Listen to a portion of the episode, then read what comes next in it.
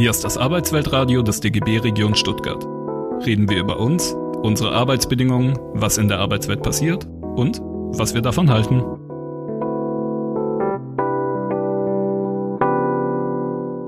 Hallo und herzlich willkommen zum Arbeitsweltradio Podcast. Heute haben wir einen Gast im Studio, das freut mich besonders. Silvia Stieler ist hier. Sie arbeitet beim IMO-Institut. Da werden wir gleich einiges dazu hören, was das IMO ist und warum es wunderbar hier ins Arbeitsweltradio des DGB Region Stuttgart passt. Silvia selber, du bist Diplom-Sozialwirtin und für deinen nächsten Titel musste ich selber erstmal recherchieren, was genau das eigentlich ist. Du bist Lizenziantin der Regionalwissenschaft. Wenn ich das richtig recherchiert habe, ist das ein Titel aus der kirchlichen Hochschule, dass du äh, prinzipiell äh, lehrfähig bist. Ist das die Habilitierung in kirchlichen? Nein, ist es. Was ist es? Ähm, soll ich dann gleich mit mir und dem IMU mit der Vorstellung Sehr weitermachen? Sehr gerne. Also genau. Ähm, Silvia Stieler, ich habe ähm, Diplom Sozialwissenschaften studiert, das ist der erste Titel. Und das zweite war ein Aufbaustudium in Karlsruhe zur Regionalwissenschaft und da stammt dieser Titel her. Das ist jetzt keine richtige Doktorarbeit, aber mehr als ähm, zum Beispiel ein Master oder ein Diplom. Genau, und ähm, ist sehr unbekannt, weil es das nur an ganz wenigen Orten Deutschlands gibt und in Karlsruhe ähm, werden im Jahr ungefähr 20 Personen ausgebildet. Ich war die Nummer 172. Also es sind wenige, die damit rumlaufen. Deswegen ist der Titel auch nicht sehr bekannt.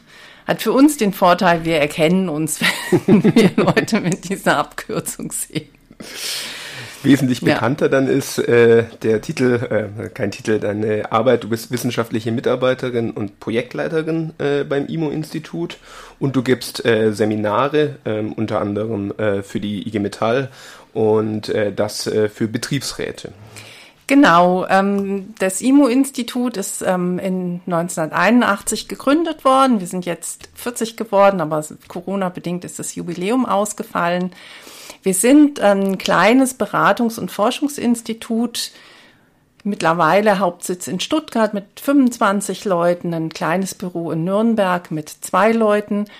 Und unser größtes Arbeitsfeld ist die Beratung von Betriebsräten nach Betriebsverfassungsgesetz. Also die können in bestimmten Situationen sich quasi Unternehmensberater reinholen, ähm, ganz viel wirtschaftliche Angelegenheiten, Standortschließung, Veränderung Arbeitsorganisation, Stundung von ähm, Lohn, Stundung von Weihnachtsgeld, Urlaubsgeld. Das sind die Themen. Ähm, wir gucken aber auch stark drauf. Eben Arbeitsorganisation war ein Stichwort. Wie verändern sich Produktions- oder Bürokonzepte? Was heißt es für die Beschäftigten? Ähm, wie kann man gute Arbeitsbedingungen erhalten? Im zweiten Teil machen wir eben Seminare für gewerkschaftliche Bildungsträger in dem Themenbereich, in dem wir beraten. Und das dritte sind Forschungsprojekte, ursprünglich der Ausgang vom IMU-Institut, ähm, wo wir einfach sagen, das, was in den Betrieben abläuft, ähm, praktisch generalisieren und gucken, was heißt denn das für ganze Branchen, für ganze Regionen. Und so sind, also das ist praktisch auch das Themenfeld, in dem ich mich bewege hier in Baden-Württemberg ganz viel mit der Automobilindustrie. Dann äh, springen wir doch gleich ins Thema ein. Wir haben dich heute eingeladen für äh, die Besprechung einer Studie Zukunftsfähige Lieferketten und neue Wertschöpfungsstrukturen in der Automobilindustrie heißt diese Studie. Und ähm, das ähm, fanden wir spannend vom Arbeitsweltradio, haben gesagt, darüber wollen wir mal reden, weil wir natürlich hier in Baden-Württemberg mit der Autoindustrie ein großes Pfand haben. Äh, viele unserer Kolleginnen und Kollegen arbeiten mittelbar oder unmittelbar in der Automobilindustrie. Und das wäre auch gleich die erste Frage, um in diese Studie einzusteigen. Welche Rolle nimmt denn die Autoindustrie in äh, The Land, wie es neuerdings heißt, äh, aktuell denn ein? Ja, die ähm, Automobilindustrie gehört zu den Schlüsselindustrien in Baden-Württemberg. Das ist ähm, die chemische Industrie, Maschinenbau, Automobilindustrie. Die wechseln sich so ein bisschen ab. Und ähm, ich würde kurz noch ein auf dieses Thema Bedeutung der Industrie eingehen. Wir haben lange Jahre gedacht, wir gehen in so eine Dienstleistungsgesellschaft und ähm, bauen Produktion, Industrie ab. Wir sehen auch den starken Strukturwandel, also Verlust von Produktionsarbeitsplätzen. Gleichzeitig hat aber die Finanz- und Wirtschaftskrise 2008, 2009 ganz deutlich gezeigt, dass die Industrie eigentlich ein ganz starkes Rückgrat für die Wirtschaft ist und dass das mit diesem Wechsel in so eine reine Dienstleistungsgesellschaft nicht ganz klappt. Dadurch steht Baden-Württemberg sehr gut da, weil wir mit einem Viertel noch einen relativ hohen Anteil Industriebeschäftigte haben. Und ähm, Bezug zum Arbeitsweltradio sind ja auch die Arbeitsbedingungen, insbesondere die Löhne in der Industrie im Vergleich zum Dienstleistungssektor sehr viel höher, sehr viel besser. Also gerade im, auch im IG Metall-Bereich, also Automobilindustrie, ähm, ist es auch, wenn man jetzt für die Beschäftigung guckt, ein sehr großes Pfund, was wir hier haben, dass wir tatsächlich ähm, für Leute, die praktisch arbeiten wollen, ähm, in Industrietätigkeiten, angefangen von Montagetätigkeiten am Band ähm, bis eben hin zum, zum Baden, Instandsetzung von Maschinenbereich mit ähm, wichtigen Arbeitsplätzen, gut bezahlten Arbeitsplätzen, muss man auch dazu sagen. Ähm, jetzt die Bedeutung der Automobilindustrie selbst. Wir haben, wenn wir nur die Automobilindustrie angucken, etwa 200.000 Beschäftigte hier in Baden-Württemberg. Ähm, etwas mehr bei den Herstellern, etwas weniger bei den Zulieferern. Wir müssen aber darüber hinausblicken und sagen, es hängen ja auch noch andere Branchen an der Automobilindustrie. Die Glasindustrie liefert zu, die Kunststoffindustrie liefert zu, ähm, der Maschinenbau liefert zu. Wir haben hier eine enge Verknüpfung von Maschinenbau und Automobilindustrie, ähm, so dass wir, wenn wir praktisch dieses ganze Cluster angucken, also sagen, alle, die an der Wertschöpfung Automobil beteiligt sind, kommen wir auf über 450.000 Beschäftigte. Und das sind etwa 10 Prozent der aus der Statistik arbeiten wir mit den sozialversicherungspflichtig Beschäftigten, also es sind mehr als zehn Prozent der baden-württembergischen Beschäftigten. Ähm, die Automobilindustrie hat einen hohen Anteil an der Wertschöpfung. Ähm, wir haben, wenn wir, hier müssen wir wieder in anderen statistischen Grenzen gucken, wir haben fünf Prozent der Beschäftigten die aber acht bis neun Prozent der Wertschöpfung Baden-Württembergs erwirtschaften. Also wir sehen, dass ein Großteil ähm, aus der Autoindustrie kommt. Die ist auch sehr wichtig. Ähm, die hat ungefähr ein Drittel der industriellen Forschung hier. Also insgesamt ist, ähm, bildet sie einen starken Anteil des baden-württembergischen Wirtschaftsgefüges. Mit diesem Wirtschaftsgefüge und mit den verschiedenen Unternehmen, die dazu liefern, sind wir natürlich schon bei dem Thema, was ihr in der Studie in den Mittelpunkt gestellt habt, nämlich die verschiedenen Liefer- und Wertschöpfungsketten in der Automobilindustrie. Die habt ihr euch angeschaut, die sind sehr aktuell Thema, seit zwei Jahren mindestens, seit Corona sind sie in aller Munde, weil da immer wieder Friktionen stattgefunden haben, wenn es Lockdowns in bestimmten Gebieten gibt äh, nicht geliefert werden kann. Ähm, spätestens seit dem Ukraine-Krieg sind sie eigentlich zu einem Top-Thema geworden, weil dann natürlich auch wieder Unterbrechungen von Lieferketten stattgefunden haben. Wie wichtig, wie zentral sind denn diese Lieferketten für die Autoindustrie? Ja, ähm, bei den Lieferketten ähm, müssen wir uns das Thema der Internationalisierung kurz angucken. Also die Unternehmen betreiben praktisch Auslandsaktivitäten aus zwei Richtungen. Das eine, dass sie eben im Ausland Marketing, Vertrieb, Service und jetzt zunehmend auch Produktion aufbauen, um neue Märkte zu erschließen. Das andere ist eben, und da sind wir bei den Lieferketten, dass sie sagen, sie holen sich in der Regel kostengünstigere Produkte, Vorprodukte, Komponenten, Materialien aus dem Ausland, ähm, und können so ihre eigenen Kosten hier für ihre Produkte möglichst gering halten. Die Automobilindustrie ist ganz stark Kostendruck getrieben, erleben wir bei ganz vielen Diskussionen, so dass die eben schon seit langem auf diesen Ausbau der großen Lieferketten setzt. Wir sehen dabei auch zwei, ähm, also in den letzten Jahren zwei Entwicklungen, zwei große Trends. Wir haben einmal die Globalisierung dadurch, dass die ähm, sowohl die Automobilhersteller als auch die Zulieferer weltweit Produktionskapazitäten aufbauen und ihre Produktion eben insbesondere in Asien ähm, ausbauen. Ähm, wenn ich jetzt gucke, ähm, bei Daimler ähm, als baden-württembergischen Hersteller, ich denke noch in der Daimler AG vor der Aufspaltung, weil wir uns in der Studie eben noch mit der Daimler AG beschäftigt haben, ist es mittlerweile so, dass hier noch ungefähr 40 Prozent der Produktionskapazitäten waren. Anfang 2000 war es noch fast alles in Deutschland und Europa und dass eben fast die Hälfte der Produktion mittlerweile in Asien stattfindet. Also hier eine, sag ich mal, diese internationale Verflechtung sehr stark. Ähm, wir sehen außerdem auf der europäischen Ebene ähm, dass sehr viel Produktion in kostengünstigere Länder verlagert wurde. Das hat schon in den 60er Jahren angefangen mit Spanien, Portugal, ähm, hat sich aber seit den 1990er Jahren nochmal ganz deutlich in Richtung ehemaliger Ostblock verstärkt, ähm, Ungarn, Slowakei, Rumänien. Wir haben auch eine fünfteilige Sendung hier im Arbeitsweltradio gemacht mit der Delegation des DGBs in Rumänien, wo wir unter anderem Daimlerwerk äh, für Transistoren, glaube ich, angeschaut haben. Mhm.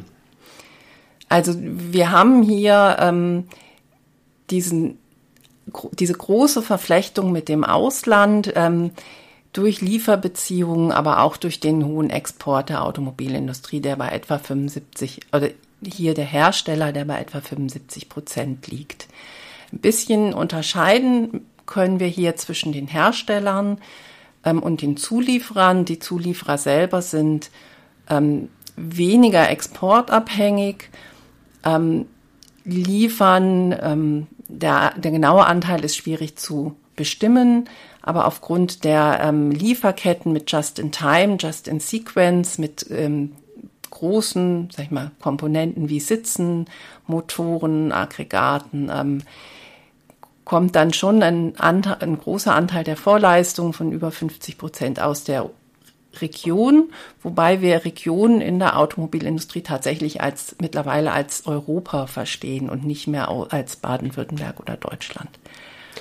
Jetzt hast du Just in Time angesprochen, da nur kurz für die Zuhörerinnen und Zuhörer, die das vielleicht nicht gleich zuordnen können. Das ist, du korrigierst mich, wenn ich äh, Unfug erzähle, das bedeutet, dass die notwendigen Teile für die Produktion eben just in time, also direkt dann, wenn sie benötigt werden, geliefert werden und äh, so kann man eben äh, Lagerhallen einsparen, hat das so eine ganz äh, große Einsparung an, an Platz in der Produktion. Gut, das war jetzt mal der Rundumschlag zum Status quo von Liefer- und Wertschöpfungsketten, was ihre Wichtigkeit, ähm, was ihre Qualität, aber auch ein paar Zahlen, was ihre Quantität in der Automobilindustrie ist. Ihr habt in der Studie ja noch mehr geleistet, als das alles sauber auszubuchstabieren, was du gerade mal im Vogelflug kurz dargestellt hast. Ihr habt euch auch angeschaut, wie sich das eigentlich im Moment verändert. Was sind denn da eure Ergebnisse? Was sind die großen Veränderungen in den äh, Lieferketten, in der Wertschöpfung bei der Autoindustrie? Ja, ähm, das ist die große spannende Frage. Ähm, wenn jetzt, wir haben den Wandel zur Elektromobilität angesehen. Das ist das, was man jetzt, also zum einen, weil jetzt hier der deutliche Umbruch stattfindet. Das haben ja mittlerweile alle ähm, Automobilhersteller Aus, Ausstiegsdaten aus dem Verbrenner angekündigt. Ähm, es gibt das Verbrennerverbot ab 2035 in der EU. Also hier sind wir mit dieser Transformation, also mit dem Wandel des Produkts Auto und ähm, der entsprechenden Anpassung der Automobilindustrie schon am konkretesten. Ähm, autonomes Fahren ist auch Teil der Transformation, aber ähm, wird sich einfach in den nächsten Jahren, Jahrzehnten abspielen. Da können wir noch nicht viel dazu sagen. Aber ich wollte auf die Elektromobilität zurück.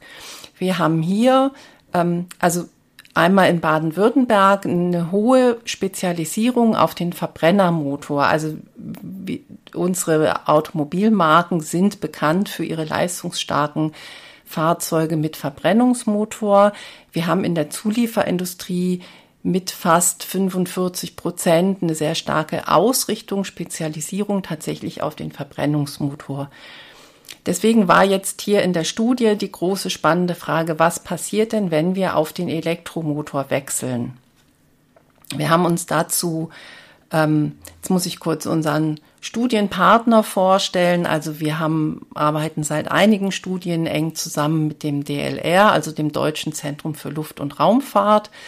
Ähm, hier in Stuttgart sitzt das Institut für Fahrzeugkonzepte, äh, mit dem wir hier bei dem Projekt zusammengearbeitet haben. Auftraggeber war die Landesagentur E-Mobil Baden-Württemberg. Also hier hat insbesondere das DLR geguckt, was passiert denn tatsächlich, wenn wir die Wertschöpfung vergleichen im Verbrennungsmotor zwischen beispielsweise dem Golf 8 und dem ID3 und ähm, wenn wir das vergleichen bei der Wertschöpfung der S-Klasse und dem ähm, EQS von Daimler.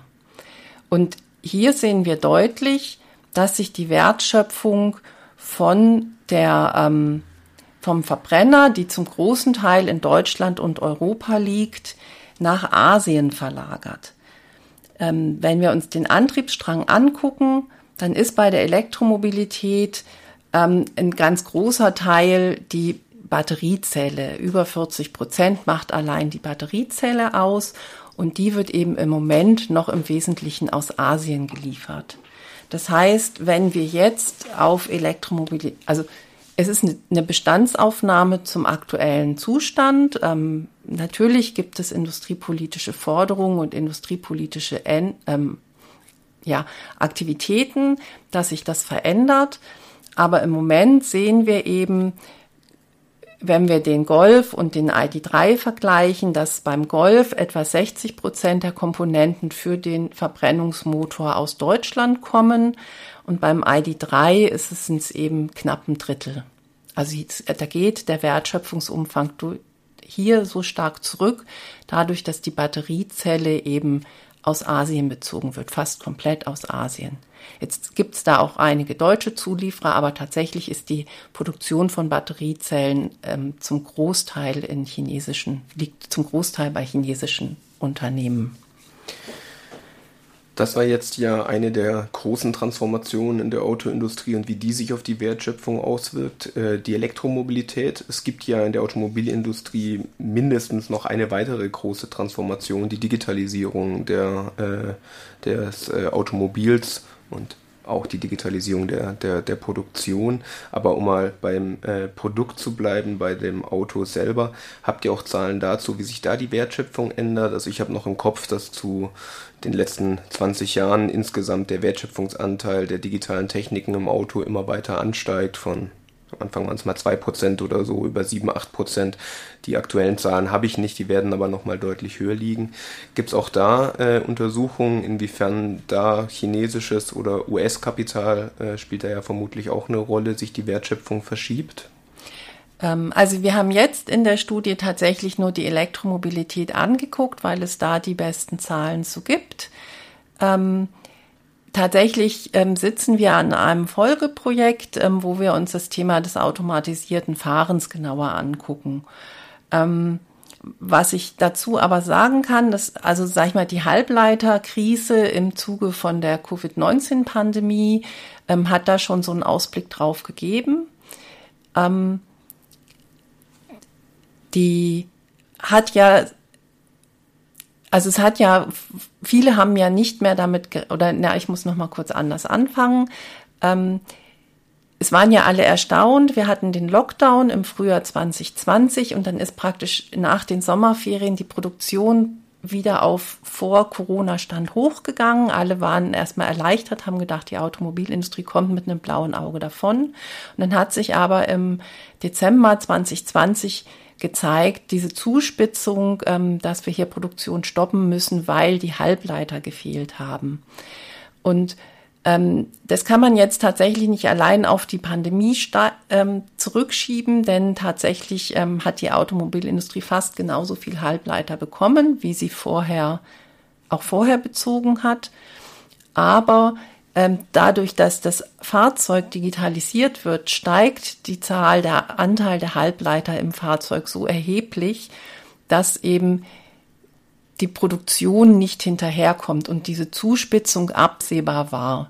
Ähm, das hat sich jetzt eben nur ähm, durch die Pandemie zugespitzt. Der Bedarf an Halbleitern steigt erheblich.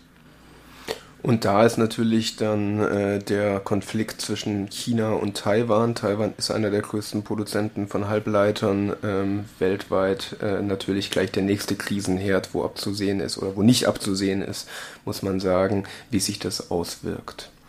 Du hast es bereits angeteasert. Äh, du hast bereits gesagt, das ist jetzt mal der Status quo. Das ist, was man momentan sagen kann über die Entwicklung der Wertschöpfung. Du hast auch schon angesprochen, es gibt natürlich politische und äh, ökonomische Interventionen, damit das anders ist.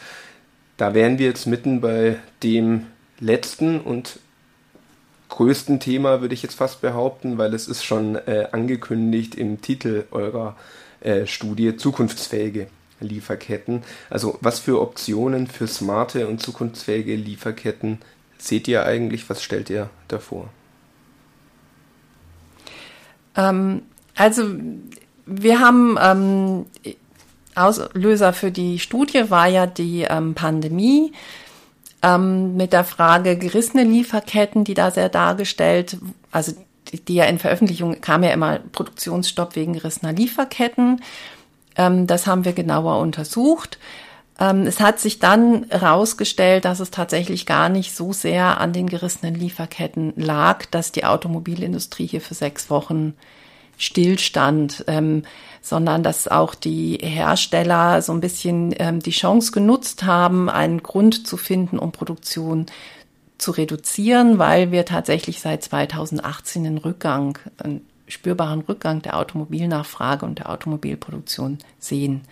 Aber wenn wir auf die Lieferketten jetzt nochmal genauer gucken, ähm, mit Blick auf die Unternehmen ähm, haben wir eher Themen gefunden, die eigentlich bekannt sind. Also der Aufbau oder Puffer in der Produktion zu haben. Das können mehrere Maschinen sein, die bestimmte Tätigkeiten ausführen und es sind vor allem Lager.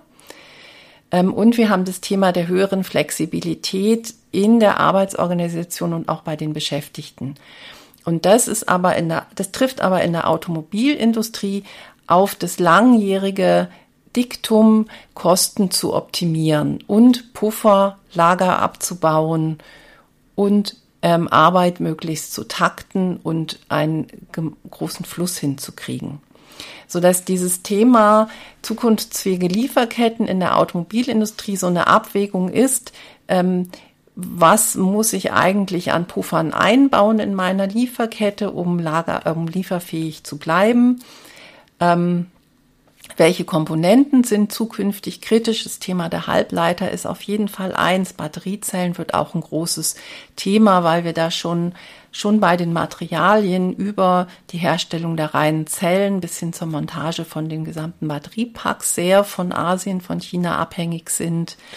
Und das Klammer auch von Russland. Ich habe letztens gelesen, dass eine der wenigen Sachen, muss man inzwischen fast sagen, die ausgenommen ist von den Wirtschaftssanktionen gegen Russland, sind die Materialien, äh, die benötigt werden von Russland für den Aufbau der europäischen Batterieindustrie. Äh, äh, da wurden einige Verträge mit Russland äh, geschlossen. Äh, Klammer zu sind ja genau. Also es ähm, ist tatsächlich auffällig, dass man, dass wir bei einzelnen Materialien für die äh, Elemente von Batteriesystemen sehr, sehr in hohem Maße von ähm, zwei Drittel äh, bis 80, 90 Prozent von einzelnen Ländern tatsächlich abhängig sind. Ähm, also so mit der Frage der Zukunftsfähigkeit ist, wir haben viele Expertengespräche auch mit Vertreterinnen, Vertreterinnen der Automobilindustrie geführt ähm, kam tatsächlich immer die Einschränkung, ja, aber wir müssen die Kosten im Blick halten. Also klar, Lager, ähm, höhere Flexibilität, immer gegenübergestellt mit der Frage höhere Kosten. Ähm, was jetzt Unternehmen machen können, ist, ich glaube tatsächlich, dass am Thema der Kosten nicht viel zu drehen ist. Ähm, wenn wir aber mit unserer Frage kommen oder unserer Brille, was heißt das für Beschäftigte, ist, glaube ich, das Thema der flexibleren Arbeit, der flexibleren Arbeitsweise ein großes Thema. Also dieses Stichwort Agilität schwirrt ja rum. Ähm, da ist tatsächlich eine Hauptaufgabe, das gut in Unternehmen umzusetzen. Ähm, wir sehen oft, dass das Schlagwort agiles Arbeiten ähm, vom Arbeitgeber propagiert wird, aber dass die Umsetzung nicht gut funktioniert. Ich glaube, da und im Thema der Qualifikation liegt eher eine Chance für die baden-württembergischen Unternehmen, sich gegen Konkurrenz weltweit auch zu behaupten. Ähm. Jetzt hast du eigentlich schon den Übergang zu einer weiteren Frage gemacht, die ich ganz äh, spannend finde. Du, du, hast die Brille angesprochen. Natürlich schulst du jetzt selber auch Betriebsräte. Ähm, da liegt natürlich die Frage nahe, wenn ihr so eine Erkenntnis habt und sagt, ähm, das muss besser umgesetzt werden was ist dann die Rolle von Betriebsräten in dem Zusammenhang? Gibt es da wirklich so eine praktische Konsequenz, die ihr aus der Studie ziehen könnt und sagen könnt, ja, das und das erzählen wir jetzt Betriebsräten oder ist es dann doch schwieriger und muss im Einzelfall geprüft werden, was das dann heißt für die Rolle der Beschäftigten, die in der Mitarbeitervertretung aktiv sind? Ja, ich würde ich würde gern vorher noch eins kurz sagen. Also dieses Thema der industriepolitischen Herausforderungen ähm, sehen wir tatsächlich ganz stark darin, dass hier die gesamten Wertschöpfungsketten ähm, aufgebaut werden. Und das ist tatsächlich, gibt es da jetzt in der auf europäischer Ebene die großen Initiativen zu sagen, Batterie, Zell, richtig die Zellfertigung ähm, hierher zu holen hakt in Baden-Württemberg, weil wir nicht genug Flächen für den Aufbau von großen neuen Industrien haben. Und das Thema der Halbleiter, wo eben die EU auch sagt, wir wollen den Anteil der Produktion von 10 auf 20 Prozent verdoppeln bis 2030. Also da gibt es große Anstrengungen. Ähm, aber warum spielt es, ähm, spielen Betriebsräte und Gewerkschaften in dem Thema die wichtige Rolle? Ähm, es ist eine Standortfrage.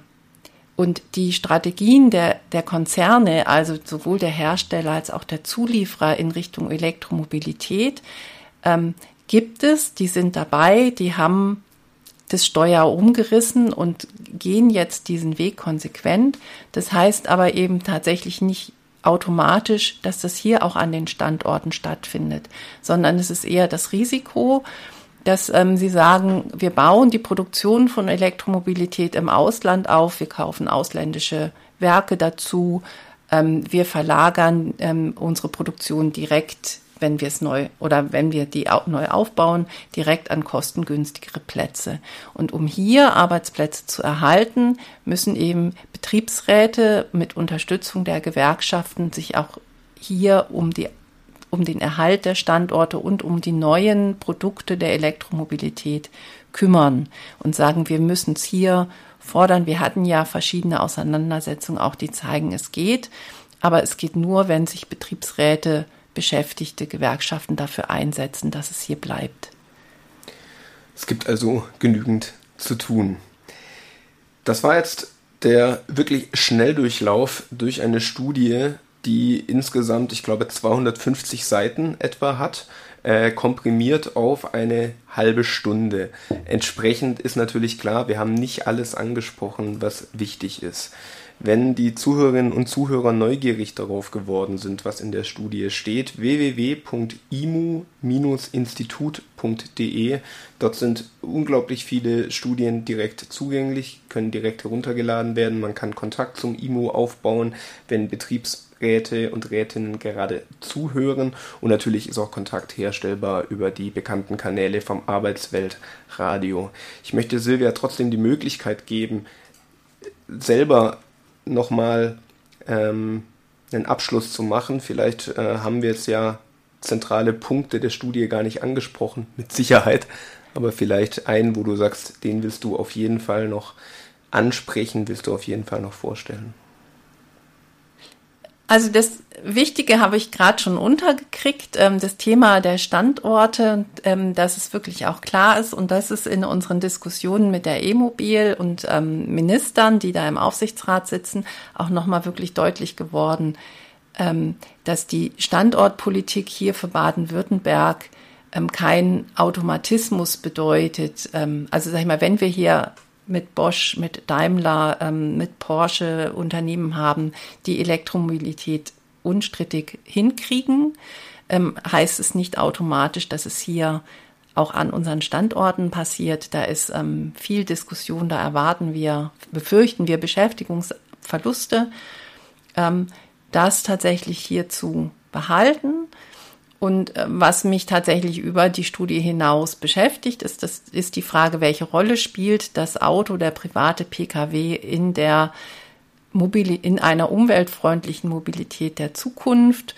Ähm, das ist ein Thema, das würde ein neues Fass aufmachen, ähm, muss man aber im Blick behalten, wenn man sich mit dem Thema beschäftigt. Klingt vor allem nach einem äh, guten Thema dafür, äh, eine erneute Sendung äh, mit euch zu machen. Also äh, der DGB ist ja Mitglied in diversen Mobilitätsbündnissen, unter anderem auch in der Region äh, Stuttgart ist er Teil einer groß, eines großen Bündnisses zur Mobilitätswende. Und da schlägt das natürlich immer wieder auf. Es gibt das äh, Klimacamp, was im Sommer in äh, Stuttgart stattfinden wird, wo das ein großes Thema ist. Also die Frage, ob und inwiefern der Individualverkehr seinen Platz in einer Mobilität der Zukunft hat, wird uns vermutlich in den nächsten Jahren ziemlich massiv beschäftigen und soll auf jeden Fall Thema sein in einer weiteren Sendung. Silvia, vielen Dank, dass du da warst und ähm, ich verweise nochmal auf www.imu-institut.de. Dort habt ihr die Möglichkeit, alles nachzulesen. Wir verabschieden uns hier aus dem Studio. Vielen Dank, dass du da warst. Das war das Arbeitsweltradio des DGB Region Stuttgart. Mehr Infos, Videos und alle Folgen findet ihr auf dem YouTube-Kanal. Folgt uns auch auf Instagram, Twitter und Facebook.